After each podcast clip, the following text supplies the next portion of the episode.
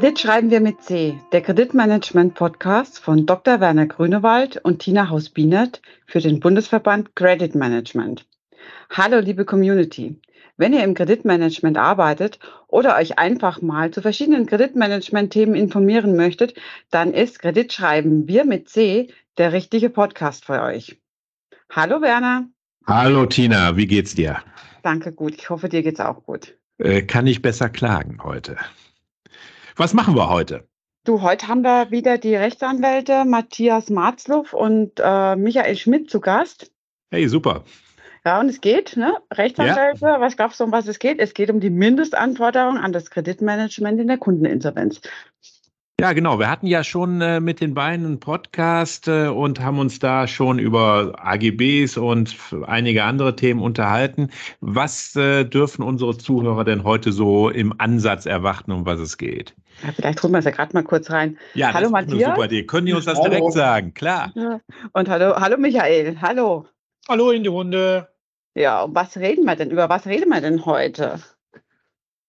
Ja, also heute soll es ein bisschen um die Sicherungsrechte in der Insolvenz gehen. Und da haben wir jetzt nicht nur die Eigentumsvorbehaltsrechte als eines der wichtigsten Sicherungsrechte im Auge, sondern auch ähm, ganz andere Dinge wie ähm, Geschäftsführerbürgschaften, wie Pfandrechte, seien es gesetzliche, seien es vertragliche, ähm, Grundschulden. Das ist ein ganz großer Blumenstrauß, den man da abarbeiten kann von weitergehenden Sicherungsrechte, die man halt im Vorfeld vor der Insolvenz vereinbaren muss, dass man dann in der Insolvenz nicht in die Röhre guckt.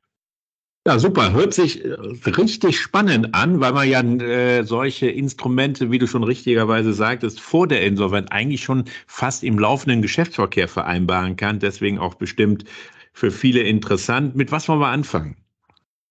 Wir hatten ja das letzte Mal schon äh, sehr ausführlich das Thema Einbeziehung von AGB im Zusammenhang ja. mit äh, Eigentumsvorbehaltsrechte besprochen, wann die einbezogen sind. Und natürlich sind die Eigentumsvorbehaltsrechte, das wir ja auch schon angesprochen, eigentlich das wichtigste Sicherungsmittel. Und äh, heute wollen wir uns in der Tat äh, auch noch mit den anderen, Matthias hat schon angesprochen, Sicherungsrechten, äh, Raumsicherungsvertrag, Sicherungsübereignung, Bürgschaften, Wagenkreditversicherung ist das Sicherungsrecht im weiteren Sinne, kein eigentliches, aber natürlich äh, genau für den Insolvenzfall gedacht. Und wir werden darüber sprechen, wie wir damit umgehen. Dann gibt es noch mhm. eine ganze Reihe von gesetzlichen Pfandrechten. Äh, da haben wir sozusagen die Situation, dass sie gar nicht vereinbart werden müssen, sondern dass die Kraftgesetze entstehen. Der große Vorteil bei den anderen, die müssen in der Tat vertraglich äh, vereinbart werden. Und da ist, äh, wie du schon richtig angesprochen hast, Werner, die werden natürlich im Vorfeld vereinbart. Und ja. da ist natürlich wichtig, dass man nicht erst dann mit den Sicherungsrechten um die Ecke kommt, Bürgschaft oder Sicherungsübereignung, Raumsicherungsvertrag, um nur einige zu nennen, wenn das Kind schon fast im Brunnen gefallen ist, sondern natürlich sollte man die vereinbaren, wenn noch alles gut ist, weil dann ist das Risiko, dass nachher der Insolvenzverwalter um die Ecke kommt und sagt, Moment mal, äh, ihr wusstet ja schon, dass da demnächst die Insolvenz kommt ja. und die Sicherungsrechte sind in anfechtbarer Weise bestellt worden, dann sind sie nämlich nichts mehr wert. Also wir merken uns, wer sich absichern will, muss rechtzeitig dran denken und zwar dann, wenn der Himmel noch blau ist und nicht ja. äh, erst dann, wenn die Gewitterwolken aufziehen. Kann ich sofort nachvollziehen. Tina, wie, wie läuft das bei dir in der Praxis? Bei mir in der Praxis eigentlich, ähm, wie das äh, Michael gesagt hat, wir versuchen, wenn wir Sicherheiten ähm, bekommen, die möglichst früh zu bekommen, um einfach ähm, dem Risiko der Insolvenzanfechtung aus dem Weg zu gehen. Ne? Mhm. Wenn, wenn, weil für uns wird natürlich kritisch, wenn sich ähm, die, die Gewitterwolken, wenn die schon so langsam am Himmel aufziehen, dann noch äh, Sicherheiten reinholen, kann für uns immer, immer gefährlich werden. Ne? Ja. Also möglichst, möglichst zeitig, am besten ähm, mit Beginn der Geschäftsbeziehung, dass man da sich gleich drum kümmert, äh, um, eine, um eine Sicherheit, ne, wenn noch alles gut ist. Tina, deine Frage von mir, wenn noch alles gut ist, habt ihr da große Probleme, Sicherheiten zu bekommen, so Geschäftsführerbürgschaft oder Sicherungsübereignung von Kran oder äh, LKW oder äh, ist das einfach? Weil ich, ich ja. denke immer, ich würde natürlich sagen, was wollt ihr denn? Mein Name ist doch gut genug. Äh, wie einfach ist es denn in einer Situation, wo noch alles äh, fein ist, äh, überhaupt an solche Sicherheiten zu kommen? Das ist natürlich nicht einfach. Und es ist tatsächlich so, dass man da wirklich nicht nur ein oder zwei Gespräche mit, mit dem Kunden und auch mit unseren Vertriebskollegen, das ist, gehört ja noch mit dazu, dass wir ja auch unsere Vertriebskollegen da über, überzeugen müssen, dass das für uns wichtig ist, ne, dass wir da an einem Strang ziehen. Und ähm, darf man schon öfters mal zum Kunden hinfahren, bis man dann hinfahren, bis man dann tatsächlich diese Sicherheiten bekommt. Ne? Und da ist ein bisschen Aufklärung. Wir erklären dann immer, wie das Kreditmanagement bei uns funktioniert, was alles bei uns in die Bewertung mit reinfließt und so weiter. Und ähm, gucken dann auch, oft argumentieren wir dann einfach auch damit, dass wir uns dann einfach das Risiko auch ein bisschen teilen wollen mit dem, mit dem Unternehmen. Ne? Dass, dass wir so und so viel Prozent auf eigenes Risiko nehmen und aber dann, dann, dann das, was noch weiter dazu kommt, das hätte man ganz gern abgesichert. Das hilft dann oft. Also man mhm. muss erst eine gute Beziehung aufbauen ähm, und muss viel erklären und viel sprechen. Ja, also sprechen hilft ja, ne? genau. Mhm. Also kein Selbstläufer, sondern Überzeugungsarbeit. Genau, harte Arbeit, aber macht Spaß. Ja, wie ich gerade gesagt habe, gerade bei der Geschäftsführerbürgschaft. Man muss ja gar nicht immer alles haben wollen. Also wenn man jetzt eine Kreditlinie dem Kunden äh, gibt von meinetwegen 100.000 Euro und sagt, ich möchte aber eine Geschäftsführerbürgschaft und man einigt sich dort auf 50.000 Euro, selbst das reicht aus, weil der Geschäftsführer einer GmbH, der hat die GmbH grundsätzlich deswegen gegründet, ähm, weil er nicht in der persönlichen Haftung sein möchte. Und äh, selbst wenn man nur mit einem halben Kreditlimit da die Geschäftsführerbürgschaft hat, hm, ist er doch sehr, sehr bemüht, immer um dieses Konto, ähm, auch wenn es einmal nicht so gut läuft, glatt zu ziehen, weil er einfach diesbezüglich nicht in der persönlichen Bürgschaft sein möchte. Das heißt, ich brauche dann eigentlich meistens gar nicht den, das Gesamtvolumen. Genau. Wenn als Bürgschaft besichert, mir reicht ein Teil, sondern mhm. dass er genau darauf achtet, dass derjenige, wo er dann persönlich in der Haftung steht, äh, rechtzeitig und gut befriedigt wird, dass da nichts anbrennt. Genau. Genau, so sehen wir das auch. Also ein bisschen eine moralische ähm, Geschichte, dass ich weiß, okay, der, der Geschäftsführer steht auch hinter dem Unternehmen. Ja, hoffen wir, dass das immer so ist. Ne? Klar, wenn, wenn die Not groß ist, äh, die Reputation auf dem Spiel steht, dann machen Geschäftsführer schon mal ganz merkwürdige Sachen. Ne? Auch das ja. muss uns ja allen klar sein. Ja? Man muss sich natürlich auch den, den Geschäftsführer dann noch ein bisschen, bisschen beurteilen, wenn man so eine Bürgschaft reinnimmt. Ne? Nee, das ist schon klar. Nur wenn, weil wenn da nichts ist, dann, dann bringt mir die Bürgschaft da auch nichts. Also wenn der schon ähm, ziemlich platt ist, aber das wissen wir, denke ich, alle. Ja, das, das wissen wir alle. Ja. lass uns doch mal jetzt äh, explizit auf äh, die Sicherungsrechte eingehen. Wir hatten ja immer kurz gesprochen äh, oder angedeutet das Thema verlängerter, erweiterter Eigentumsvorbehalt. Äh, ist da äh, aus eurer Sicht, Michael und Matthias, sind da noch wirklich wichtige Sachen, die wir hier nochmal klarziehen müssen? Also beim verlängerten Eigentumsvorbehalt, also gerade wenn wir jetzt hier über Tinas Branche sprechen, ja. Rohstoffhandel, äh, ist es natürlich so, man hat ja dann die Ansprüche, die der Kunde hat, gegen dessen Abnehmer oder Kunden als Sicherheit erhalten. Und da ist es natürlich gut, wenn man weiß, wer diese Endkunden sind wenn der Sicherungsfall eintritt, äh, dass man direkt an die Endkunden herangehen kann. Also da ist wieder der Außendienst gefragt, Baustellenschild äh, fotografieren oder einfach, wenn es schon ein bestimmtes Bauvorhaben ist, sich mal darüber klar werden, wer ist der Bauherr. Manchmal ist es ein Generalunternehmer, also gar nicht der eigentliche äh, Grundstückseigentümer, sondern nochmal ein Generalunternehmer, der zwischengeschaltet ist. Also da ist zum Beispiel beim verlängerten Eigentumsvorbehalt ist es gut, wenn man dann auch den Endkunden kennt. Mhm. Dann kann man an den herangehen. Das ist zum Beispiel ein Hinweis beim verlängerten Eigentumsvorbehalt.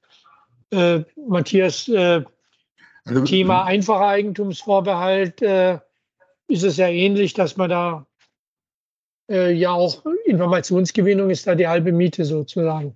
Ja, und vor allem auch die Informationen schnell und unkompliziert ziehen zu können.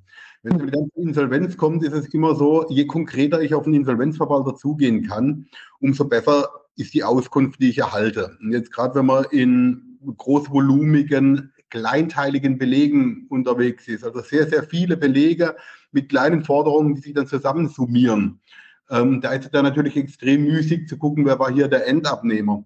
Und wenn man dann entsprechende Excel-Extrakte ziehen kann, wo man einfach sagen kann, ich habe hier die Rechnung und die umfasst fünf Kommissionen und es war die Kommissionen Müller, Meyer, Schulz und hat die Anschriften und kann die gleich extrahieren und kann dann mit einer entsprechenden Liste auf den Verwalter zugehen und kann sagen, hallo, wir haben hier die und die Bauvorhaben oder die und die Endkunden mit der Ware beliefert. Ähm, was ist dort noch an Forderungen offen? Dann bekomme ich natürlich sehr, sehr konkrete Auskünfte auch. Wenn ich einfach nur sage, ähm, wir haben hier irgendwas an irgendwen geliefert, dann denkt sich der Verwalter auch, okay, die wissen gar nicht, wo das hinging. Da kann ich einfach sagen, das ist schon alles bezahlt. Also insofern ist da auch so ein bisschen die Datenpflege auf den Rechnungen und vor allem, wie bekomme ich dann diese Information auch unkompliziert wieder raus, dass ich den Verwalter damit konfrontieren kann. Das ist auch eine Sache, die kann man sich im Vorfeld schon mal überlegen, bevor dann im Endeffekt die Hütte brennt.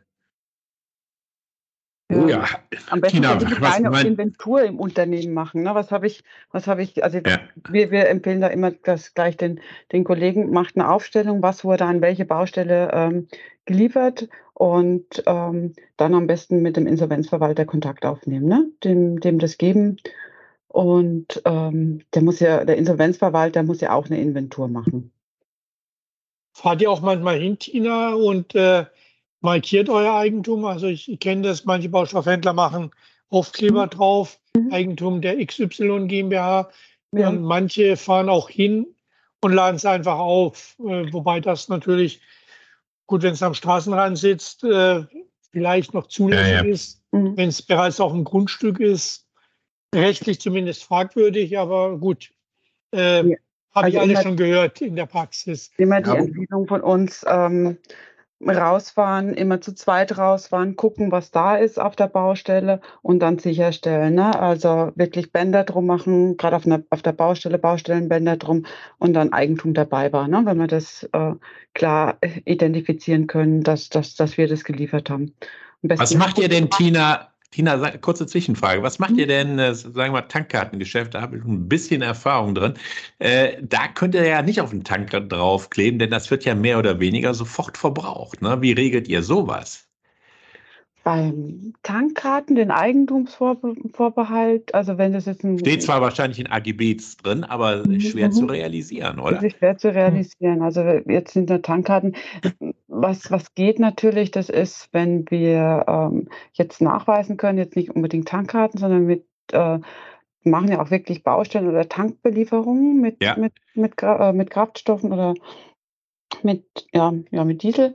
Und mhm. Äh, wenn wir dann nachweisen können, dass wir der einzigste äh, Lieferant sind, ne? Ja. Ähm, dass wir das dann da eben auch wieder die, die Aufnahme, der Tank wird ja dann gepeilt, dass wir dann gucken, wie viele Liter waren, sind da noch drin. Wir weisen nach, dass das alles von uns gekommen ist. Dann haben wir da wieder eine Chance. Ähm, kritisch wird es dann, wenn mehrere Lieferanten Diesel in einen Tank geliefert haben, weil jetzt nochmal an die, ja, ja, genau. an die, an die Juristen, ja, dann geht, der, dann geht es unter, ne? das mit dem Eigentumsvorbehalt, weil das ja. dann ist. Dann ist der Nachweis. Dann wird schwierig zumindest. Ja. Aber also jetzt bei LKWs, wenn der betankt wurde, da macht er nichts. Nee, da machst du nichts mehr. Da das ist ja, zu klein, ja, ist zu kleinteilig. Bei den Tankkarten kann man dann trotzdem was machen, weil man darf, es geht ja nicht nur darum, was bekomme ich vom Verwalter und bekomme ich den Sprit zurück, sondern gerade bei Treibstoffen habe ich natürlich auch die Energiesteuererstattung. Ja. Und dazu, muss ich den Eigentumsvorbehalt schon geltend machen. Ob das sich jetzt durchsetzen lässt, ähm, das steht auf einem anderen Blatt, aber der Zoll will zumindest gesehen haben, dass ich ihn geltend gemacht habe, weil sonst ja. bekomme ich meine Energiesteuer nicht zurückerstattet. Genau, dabei noch mit zu bemerken, ne? Wirklich straffes Forderungsmanagement ne, in ja. dem Bereich, dass man das beim Zoll dann geltend machen kann. Ja. Da kennen wir das aus den Fällen, die wir haben, dass man da wirklich straff dahinter sein muss. Ne? Wenn man da hm. die Mahnungen nicht rechtzeitig raussteht, schickt, hat man keine Chance. Hm. Das ist immer das, sind die zwei Monate, die man da hat. Mhm. Genau. Ja. Jetzt habe ich hier bei den weiteren Sicherheiten jetzt nochmal ähm, Vermieter-Pfandrecht ist ja, ist ja auch eine ganz ganz tolle Sache, gell? Also nicht nur Vermieterpfandrecht, das ist Vermieterpfandrecht, das ist äh, Speditionspfandrecht und ähm, Werkunternehmerpfandrecht. Ähm, alles drei sind gesetzliche Pfandrechte, die sind schon prima, weil die stehen im Gesetz, die muss sie nicht vereinbart haben. Mhm, mhm. da muss ich nur dran denken. Klar, die Spediteure wissen es. Nicht jeder Vermieter denkt dran. Genau. Gerade in den Werkstätten, die Werkunternehmerpfandrechte, die werden oft völlig vergessen, dass man einfach sagt, Moment, ich gebe das Fahrzeug erst heraus, wenn die Reparaturrechnung bezahlt ist. Mhm. Und ja. da muss man natürlich auch das Rückgrat haben oder dem Kfz-Meister oder dem Niederlassungsleiter ähm, im Endeffekt dahingehend den Rücken zu stärken, dass tatsächlich hier ein Fahrzeug und ein Schlüssel erst ausgegeben wird, wenn die Rechnung bezahlt ist, egal wie oft der Verwalter anruft, egal wie dringend der LKW gebraucht wird. Da muss man einfach sagen, ja, ihr könnt ihn gerne haben, aber erst für die Rechnung bezahlt. Mhm. Also das finde ich echt ein super, super Recht. Also Vermieterpfandrecht hat den großen Vorteil, dass ja der Schuldner noch meistens länger in den Mieträumen ist. Da muss man nur aufpassen, wenn äh, dann ausgeräumt wird. Also wenn man äh, merkt, da fährt ein LKW vor und äh, da werden Maschinen aufgeladen oder ähnliches mehr, da muss man als Vermieter sofort intervenieren, weil wenn man da mhm. nicht sofort interveniert und die Sachen äh, vom Grundstück verbracht werden und anderweitig verwertet werden, dann ist in aller Regel das Vermieterpfandrecht untergegangen. Also da muss man sehr, also wichtig ist wie immer, man muss sich sofort melden beim Verwalter, wenn man Inventar hat, äh, also weiß, was in den Mieträumen ist, äh, dann hat der Verwalter ein Problem, wenn er dann Sachen entfernen lässt, ohne die Vermieterpfandrechte zu berücksichtigen. Da muss er die auf jeden Fall, wenn er Sachen verwertet, ablösen. Und das funktioniert auch ganz gut, aber wichtig ist halt, man muss sich gleich melden, weil wenn dann erstmal die Verwertung durchgeführt ist und einer kommt dann um die Ecke und sagt, ach, ich hatte ein Vermieterpfandrecht, dann ist die Bereitschaft des Verwalters sehr, sehr gering, das noch zu bedienen, weil das hat er in seiner Kalkulation ja gar nicht drin. Mhm. Er muss es zwar, aber äh, da werden dann immer rechtliche Ausflüchte gesucht oder äh, ist nicht zweifelsfrei zuordnenbar oder ähnliches mehr. Also wir müssen immer, auch gerade bei den gesetzlichen Pfandrechten, Matthias sagt es ja schon, die Spediteure, die wissen es und die Lagerhalter, die sagen, Ware geht erst wieder raus, wenn äh, die Lagerkosten bezahlt sind oder Speditionskosten bezahlt sind. Aber gerade Vermieterpfandrecht, Werkunternehmerpfandrecht, das äh, wird häufig übersehen. Und wenn es dann erstmal die Sache weg sind, das sind eben also Besitzpfandrechte, äh, dann ist das Pfandrecht auch runtergegangen. Also das muss man im Hinterkopf haben, die Rechte sofort Geld machen. Ja, also es ist immer, wir sagen im Unternehmen immer, ähm, mit Anmeldung der, der Insolvenz ähm, tickt die Uhr. Ne? Also muss man wirklich, hm. wirklich schnell sein. Ähm, Würdet ihr sagen, es hilft ähm, Unternehmen, also wir haben, haben da so, so, so, Checklisten, auch wer bei uns im Konzern alles informiert werden muss, ähm, so Checklisten, die helfen da schon ein bisschen, ne? dass man die richtigen Stellen informiert, wenn das auch die Kollegen im Vertrieb, die vielleicht nicht so oft mit einer Insolvenz zu tun haben, ähm, dass die wissen, an wen sie sich wenden können und da einfach gesagt kriegen, okay, ähm, äh, einfach abgefragt wird, das, das und das und das und dann kann man losrennen. Das finde ich, das hm. hilft un unglaublich, dass man da gut aufgestellt ist. Tina, Mindestanforderung Punkt 3.3. Oh. Äh, es wird durch innerbetriebliche Workflows äh, geregelt, wie und in welchem Umfang die in der Kundeninsolvenz involvierten Abteilungen zusammenarbeiten. Also da muss es eigentlich hinterlegt sein, wenn die Information äh, reinkommt. 3.4 Insolvenzleitfaden schon aufstellen, dass dann alle Beteiligten schon wissen, welche Workflows äh, angestoßen werden müssen, um genau eben sicherzustellen, dass da nichts übersehen wird. Also am besten ist es wie immer natürlich, wenn der Ernstfall eintritt, wenn man das vorher schon mal im mal, trockenen äh, geübt hat, dann läuft es natürlich besser ab, als wenn quasi der Ernstfall eintritt und man mhm. dann erst äh, anfängt, was war da jetzt nochmal genau zu tun. Also ja, das, dafür haben wir ja diese Mindestanforderungen aufgestellt und das genau. muss natürlich im Unternehmen noch umgesetzt werden. Ja. So. Was können wir uns heute noch, äh, noch äh, von den beiden erklären lassen, Tina? Äh, weil ich gehe jetzt mal davon aus, äh, dass das auch nicht die letzte, der letzte Podcast für das Thema Kundeninsolvenzen sein muss, beziehungsweise die Mindestanforderungen dazu. Äh, was äh, können wir noch in unserem Zeitplan heute unterbringen? So ein bisschen. Hier, wenn wir jetzt hier noch, noch, noch mal gucken, wenn wir mit den weiteren ja. Sicherungsrechten, da haben wir ja doch noch einiges, wenn ich jetzt die Mindestanforderungen angucke, Grundpfandrechte. Ja. In der Insolvenz ist ja auch immer ein interessantes ja. Thema. Ähm, läuft das alles automatisch? Ähm, inwieweit muss man da als Unternehmen auf den Insolvenzverwalter zugehen? Also man muss dazu sagen, Grundpfandrechte sind ja eher die Ausnahme. Gibt es ja einmal in der Konstellation dass man sich vom Unternehmer einer Immobilie, sei es Betriebsgrundstück, sei es äh, Privatimmobilie, ein Grundpfandrecht bestellen lässt. Also ist im Prinzip das Gleiche, was eine Bank auch macht, wenn es einen Kredit gibt. Man lässt sich dann Grundpfandrecht einräumen. Oder die andere Option, man kann natürlich auch, wenn schon so weit gekommen ist, dass man Ansprüche titulieren lassen musste, also einen Vollstreckungsbescheid oder ein Urteil hat, dann kann man mit dem im Rücken natürlich im Grundbuch auch ein Sicherungsrecht eintragen lassen. Mhm. Das sind die beiden Konstellationen, wie man ins Grundbuch kommt. Äh, und dann in den meisten Fällen ja nur nachrangig. Also wenn jetzt die ähm, äh, jetzt wirklich die Grundschuld meistens ähm, ich sage ja immer, da sitzen die Banken vor uns ja immer schon. Richtig, ja, natürlich. Ja. Das ist ja gar nicht so schlimm. Also ich finde es gar nicht so schlimm. Also es ist eine Grundschuld, ähm, man nennt es auch Schornsteinhypothek, weil sie im Endeffekt über das Dach hinausgeht. Mhm. ja, habe ich auch nie gehört. Also, also, sozusagen das Haus ist mit Grundschulden der Bank voll und dann bekommt man noch so eine Schornsteinhypothek angeboten, also so irgendwie ähm, über den Wert hinaus. Nicht schlecht.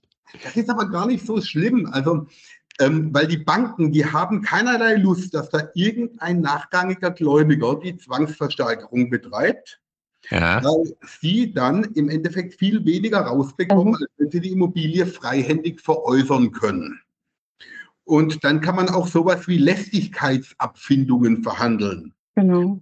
Ähm, wo man im Endeffekt von der Bank dann Geld bekommt dafür, dass man die Freigabe der Schornsteingrundschuld im Endeffekt erteilt und ähm, also gerade für kleinere Sicherheiten ähm, ist das durchaus eine angenehme Sache, auch wenn man im Grundbuch da nachrangig irgendwo hinten dran steht.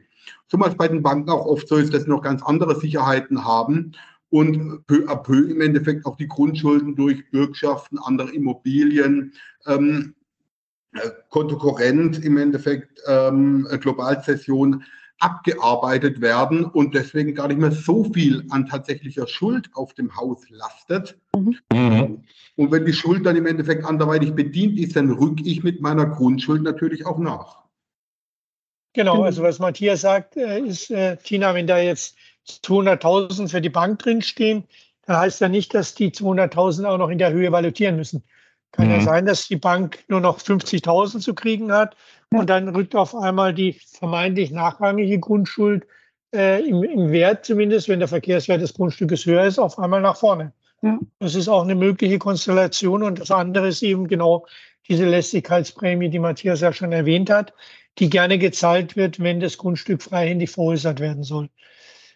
Also das kann ich tatsächlich auch, äh, auch bestätigen. Ich habe in, in, in, ganz, ganz, ganz wenigen Fällen ähm, festgestellt, dass uns eine eingetragene Grundschuld, auch wenn sie nachrangig ist, nichts gebracht hat.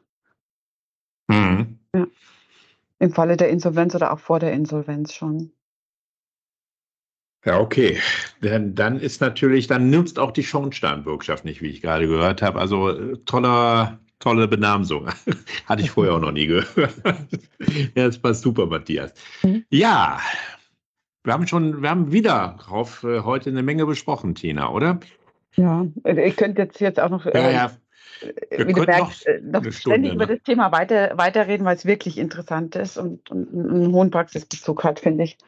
Ja, äh, Michael, Matthias, äh, würdet ihr denn nochmal zur Verfügung stehen, wenn wir euch äh, nochmal nett fragen würden? Ja, gerne. Ja, für euch doch jederzeit gerne. Oh, wir sind begeistert. Ich freue mich schon. ja, Tina, dann wären wir heute soweit, ne? Ja, dann vielen Dank an euch. Ja. Ähm, an alle, die, die mit dabei waren, die sich den ähm, Podcast angehört habt. Auch Dankeschön, dass ihr heute dabei wart. Gebt uns gerne ein äh, Feedback, ob euch der Podcast gefallen hat. Ähm, oder auch nicht. Äh, wenn ihr gerne mal auch ein Teil des Podcasts sein solltet, meldet euch bitte. Und dann freuen wir uns auf bald. Ciao. Ciao. Tschüss. Tschüss.